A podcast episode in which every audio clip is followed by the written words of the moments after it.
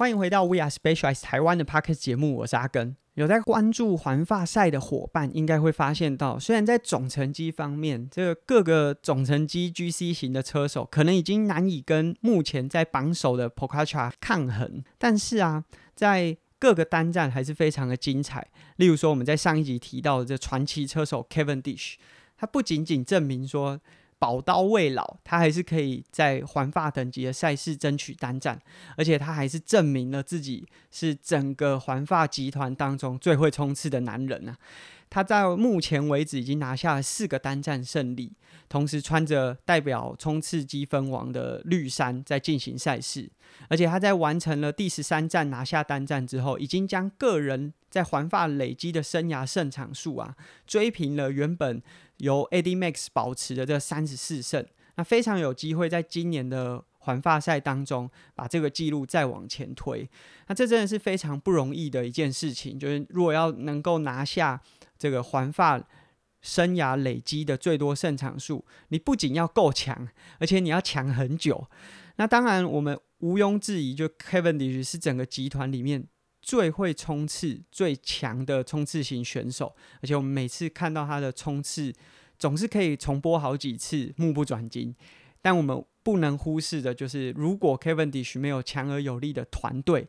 也很难在赛事当中拿下胜利。那 Kevin Dish 所属的 Quick Step 在国外，大家总是称为 Wolf Pack 这狼群呐。团队合作证明了说，整个自行车是一个团体运动，你缺一不可。这无论是在平路站，你可以看到他们的选手总是很早的就在集团前面，希望可以主导整个集团的动向，或者是进入到可能最后十公里、五公里，整个列车开出来，去利用速度压制其他也有机会竞争冲刺的队伍。那最后呢，这个 Leader man 会把 Kevin 带到他最擅长，可能最后一百五十公尺左右的这个冲刺距离，然后让 Kevin 抢下胜利。整个团队合作都好像无懈可击一样，让 Kevin Dish 有机会可以延续他的胜利方程式。除了这样平路的赛段之外，在高山站，Kevin Dish 毕竟是比较擅长平路冲刺的选手。进到高山段，虽然以环发选手来说，爬山能力都不弱，但是在爬山好手面前就会显得非常吃力。可以看到，在每天集团的后方。这个 quis step 花了非常多的力气，让 Kevin Dish 可以顺利完成比赛，所以我们可以感受到说，如果没有这样的一个团队，Kevin Dish 的传奇可能也很难再继续延续下去。所以，我们除了要看这些拿下单站冠军的选手他们英雄般的进场，也不要忘记在自行车的这样公路赛当中啊，除了场上的八位选手的通力合作，后面还有技师。有补给的人员，有他们的厨师、队医等等很多不同的角色。那这些呢，都是整个环法赛当中让所有胜利这么难能可贵的重要因素。那当然。环发在赛场上拼了这么久，同时也安排了休息日，在除了第一周之外的第二周、第三周呢，都在礼拜一会安排休息日。那我们可以看到，呃，过去可能选手在休息日就是骑骑训练台啊，动态恢复，或者骑骑一些平缓的路面。今年呢，Chris Step 使用了这个。Creo SL 这样电动辅助自行车，让他们可以还是进入到高山段，甚至前一天比赛的这样环境，或者是他可以到下一站的路线稍微做一点点探路。过去如果只能骑训练台啊或者平路，但略显无聊。有了 Creo SL 这样电动辅助车，那在休息日的时候，选手可以不用有太多的负担，然后轻松的踩踏，但是可以优先的。体验到下一场比赛可能会面对到的环境，或者是说可以有一个更好的骑乘感受。毕竟高山的风景或者是气温，一定会比起这个平路来的有趣许多。我们可以发现到，即便是像这样子精英啊，腿力很强的车友，仍然可以借由这样电动辅助的自行车，达到一些骑乘的乐趣。那更何况很多一般的车友，当然也可以借由 Creo SL 这样子电辅车的车型，帮助享受更多骑乘的乐趣。那截至目前为止啊，十六站，我们已经在环法当中拿下了七站，也就是说，即便我们在未来的几天都没有拿下任何胜场数，我们仍然已经囊刮了环法赛当中三分之一的赛段，这是非常不容易的一件事情。包含在第一站，Julian Alaphilippe 拿下了这个爬坡冲刺的终点，是属于一个短坡型的冲刺，或者是 Cavendish 已经拿下四站的冲刺胜利。那我们在十二站以及十六站，Neil s p o l i t 和 Patrick 都是以单飞的方式，分别是在平路赛段和高山站。拿下胜利，在这七场胜利当中，大家就可以发现到这次 Specialized 选手所选用的这个 Tamac SL7，真的就如同我们所说，是一款 One Back to Rule Them All 的车款，把所有你所需要的性能啊表现都融入到了一款车款当中啊。无论是你要进行终点冲刺，还是在这个爬坡上面进行了一分钟的大瓦数输出。又或者是你在进行爬坡需要轻巧的控车感受，下坡的时候稳定的控车，那在逃脱的过程当中的空气力学也能够同时兼具，所以这真的是一件非常不容易的事情。它 Make 一直以来是 Specialized 竞赛车款当中，无论是血统最纯正，或者是获得最多胜利的车款。那今天我们就想和大家分享这它 Make 相关的历史，和大家现在对于它 Make 的印象可能有些不同。二零零二年推出的第一款 Tamek 一五是一款铝合金的车款。那一五这个材质啊，A B C D 的一，一二三四五的五，代表的是在 Specialized 铝合金产品当中性能最高的一个材料。当年 Tripolini 就是骑着 Tamek 一五拿下 Milan San Remo 还有世界冠军两个非常重要的赛事。随后 Specialized 当然也开始把 Tamek 整个车系往碳纤维去发展，所以有了 Tamek S L One。那在二零零七年的时候，我们和 Chris Step 合作。那当时 Chris Step 有非常知名的选手，像是 Tom Bonner。Tom Bonner 是拿下四次 Paris 五杯冠军的传奇车手。他传奇的程度不亚于今天我们说的 Mark Cavendish。那因为有了顶级车队的合作和这些选手的反馈，让我们有更多的资讯资源可以去投入到研发。甚至我们设置了一个 Test Fourteen 的实验室，去把 Tarmac 整个车系往上提升，那我们在二零零八年推出了 Tarmac SL Two。从那时候开始，S L Two 变成是整个集团当中最受瞩目的车款，拿下非常多的胜利。那它到底有多成功呢？它 mak S L Two 一直到它 mak S L Four，在外观上几乎是没有什么太大的改变，都是在材质、重量、刚性上这些细节的提升。所以可以知道说，它 mak S L Two 已经是一款在几何上非常完美，然后设计非常突出，而且领先很多品牌的车款。在 S L Three 和 S L Four 可能没有太多外观上的改变，不像这几年我们如果有改款的话，可能很明显的可以看出差异。但是在重量刚性上不断的提升，然后很多细节不断的微调，去做出最好的表现。那例如说在呃走线方面，S L 三还是这种外走线的方式，一直到 S L Four 已经进入到了内走线的这种设计。Logo 是一个蛮特别的改变。在 S L Two 的时候啊，这个 S Works 最顶级的这个 logo 还是会小小的放在后下叉的位置。到了 S L 三的时候呢，我们开始把 S Works 的 logo 移到了下管，也就是现在大家习惯看到的样子。那 S L Three、S L Four 当然也拿下过非常多大型赛事的胜利，其中在二零一零年的时候，当时的环法我们有两支车队，当时的两支车队是 Astana 和 s a s o Bank。然后我们有非常顶级的选手，像是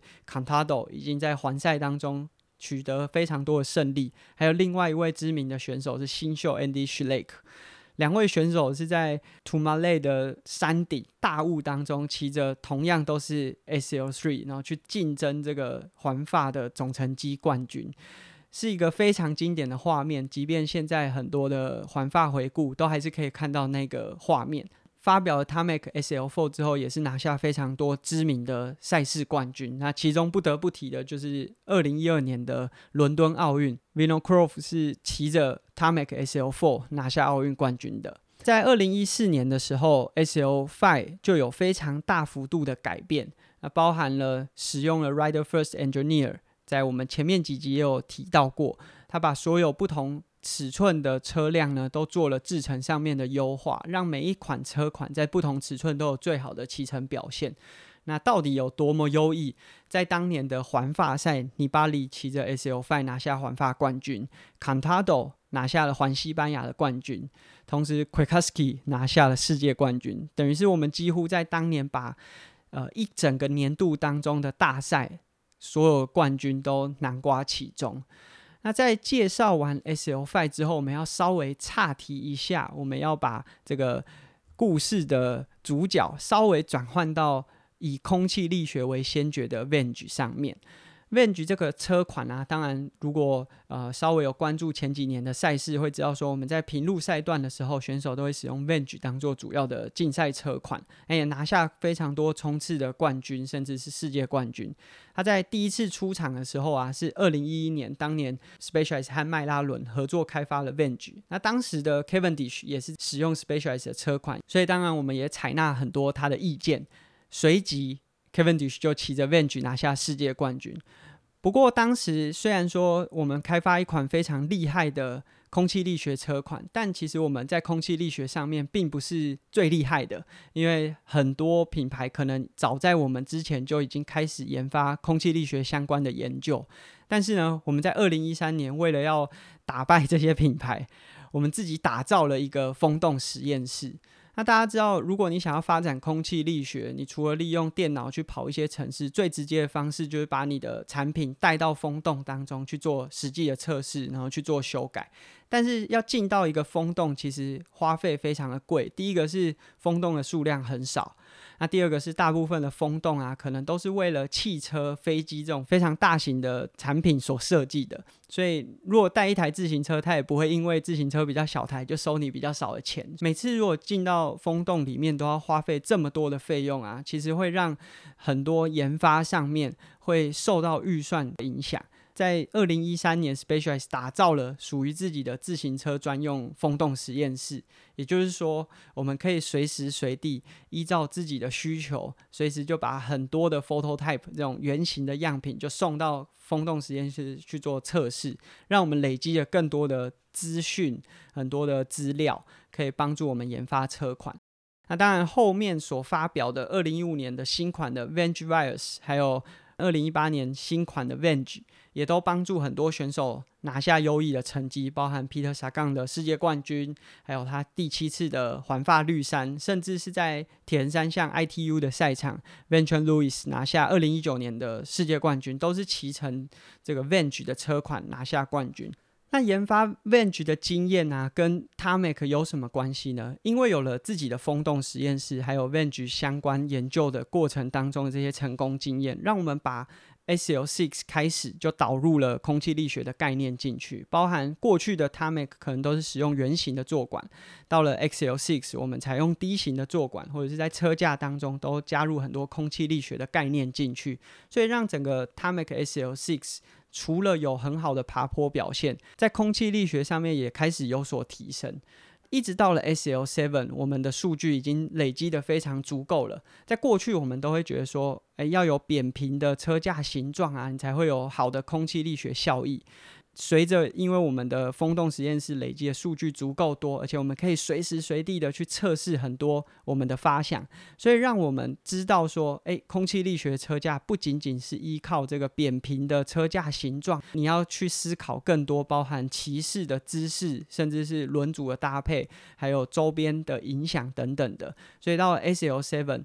我们能够把一台具有优秀爬坡基因的车款。融入非常好的空气力学效益在其中。S L Seven 一推出的当年，也就是去年，我们就拿下了公路的男子组和女子组世界冠军。那当然，像今年的环法赛，我们也有非常突出的表现。相信接下来还有奥运以及世锦赛，很多选手可能也都会使用我们的 S L Seven 作为竞赛的车款，应该也会累积非常多优秀的表现。所以今天我们和大家分享了 Tarmac 车系。一路走来的变化，它不仅仅是从第一代的 Tarmac 演进成一款优异的爬坡型车款，甚至把我们在 Venge 上面的成功经验呢，投入到了 Tarmac 的车款研发当中，所以让整个 Tarmac 车系从过去可能只是一台在爬坡表现非常优异的车款，而且是一台非常全能的车款。那希望今天的节目啊，有让大家更了解整个 Tomic 在 Specialized 竞赛历史当中有非常举足轻重的地位，而且现在在赛场上已经成为一台最全能的车款。当然，我们也期待大家在接下来的环法赛可以关注 Mark Cavendish 有没有机会把这个三十四胜的历史记录再往前推进一步。这是我们今天的节目，下次见，拜拜。